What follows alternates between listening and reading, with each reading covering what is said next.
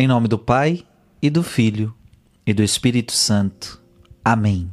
Deus abençoe você. Um bom domingo para você e para toda a sua família.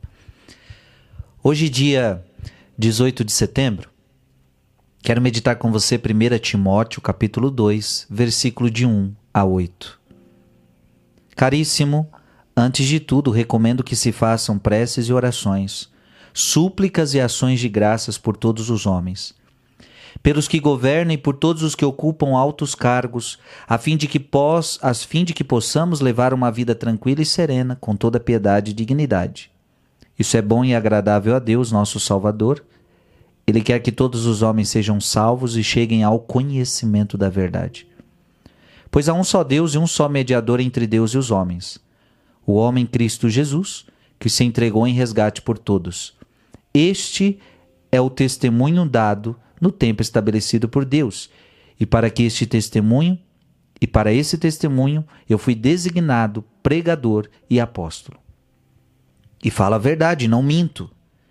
Mestre das nações pagãs na fé e na verdade. Quero, portanto, que em todo lugar os homens façam a oração, erguendo as mãos santas, sem ira e sem discussões. Palavra do Senhor.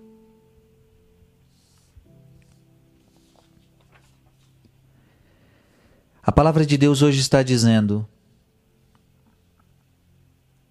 Ele quer que todos os homens, Ele quer que todos os homens sejam salvos.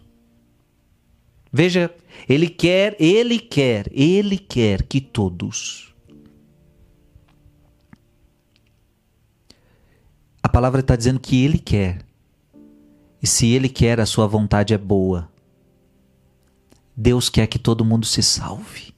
Esta é a vontade de Deus. E a vontade de Deus é a melhor que toda e qualquer vontade. Deus quer que os homens sejam salvos. Esta é a vontade de Deus. Deus quer que alguém vá para o inferno. Não. Não. Não. Mas nem o pior pecador, nem aquele que rejeita a sua graça, nem aquele que não lhe dá a mínima. Não. Deus não quer que ninguém vá para o inferno. A palavra de Deus hoje está sendo clara. A vontade de, de, dele é para todos. A vontade dele é para todos. Ele quer que todos, não é alguns. Não está dizendo aqui alguns. A Bíblia está dizendo todos. Deus quer salvar todos, Deus não quer perder ninguém. Ele mesmo em vida fez essa oração: Pai, eu não quero perder nenhum dos que o Senhor me deu. Deus não quer que ninguém vá para o inferno. Agora preste atenção. A vontade de Deus é que todos se salvem. Só que a vontade de Deus esbarra na sua vontade. Preste atenção, até você que é casado. Às vezes um quer uma coisa. Por exemplo, o homem quer uma coisa, ele fala com a mulher, e a mulher também quer. Então, se os dois querem, aquilo facilmente vai acontecer. Eu quero, você quer tranquilo. Agora, quando o homem quer uma coisa, a mulher não quer. Ah, eu quero isso para nossa família. Ah, eu não quero. Aí começa a ter problema. Por quê? A vontade de um não bate com a vontade de outro. Às vezes acontece isso. Deus quer que você seja salvo, mas às vezes bate na vontade, a vontade do ser humano não é essa ser salvo. Ou então, às vezes, é uma vontade só de boca. Você quer ser salvo? Ah, eu quero ser salvo. Pergunte para alguém se ele quer ir para o inferno. Ninguém quer ir para o inferno. Ninguém em sã consciência quer ir padecer no inferno a eternidade inteira. Mas às vezes com a boca diz, eu quero. Agora pergunta para ele, você obedece os mandamentos? Não, não obedeço os mandamentos. Então, a vontade sua não é uma vontade de ir para o céu, porque quem quer ir para o céu obedece os mandamentos. Lembra, o jovem rico pergunta para Jesus: O que, que eu faço para ir para o céu? Jesus fala: Obedece os mandamentos. Pronto, é isso. Então, se você diz que tem vontade de ir para o céu, então obedece os mandamentos.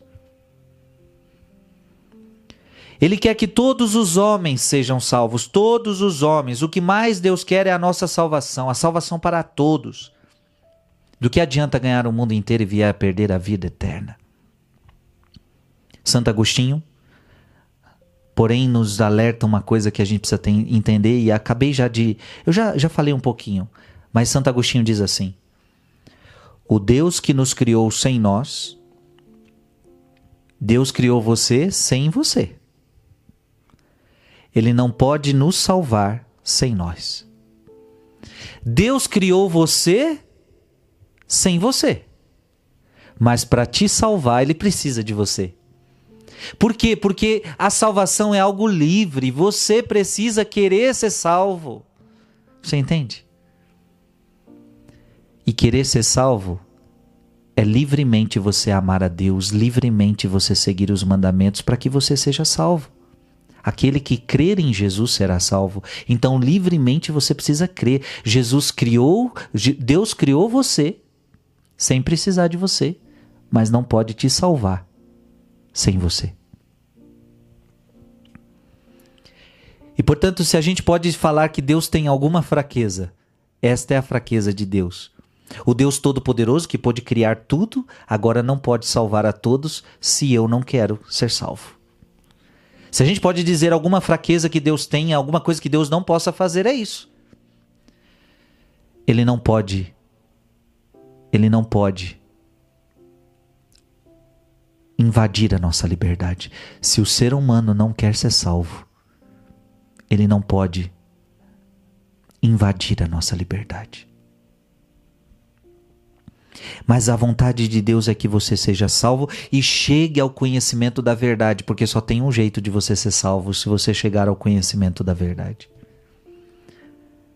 Ou seja, o conhecimento da verdade é o conhecimento de Jesus. Eu sou o caminho, eu sou a verdade, eu sou a vida. É impossível ser salvo estando no reino da mentira. É impossível ser salvo estando no reino da mentira, porque o reino da mentira é o reino de Satanás.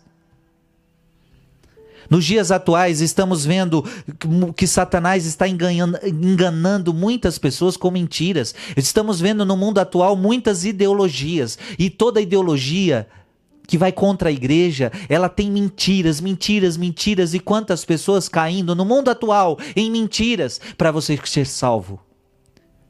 Você precisa chegar ao conhecimento da verdade. O conhecimento da verdade é o conhecimento de Jesus Cristo. E conhecendo Jesus, você vai entender todas as mentiras deste mundo.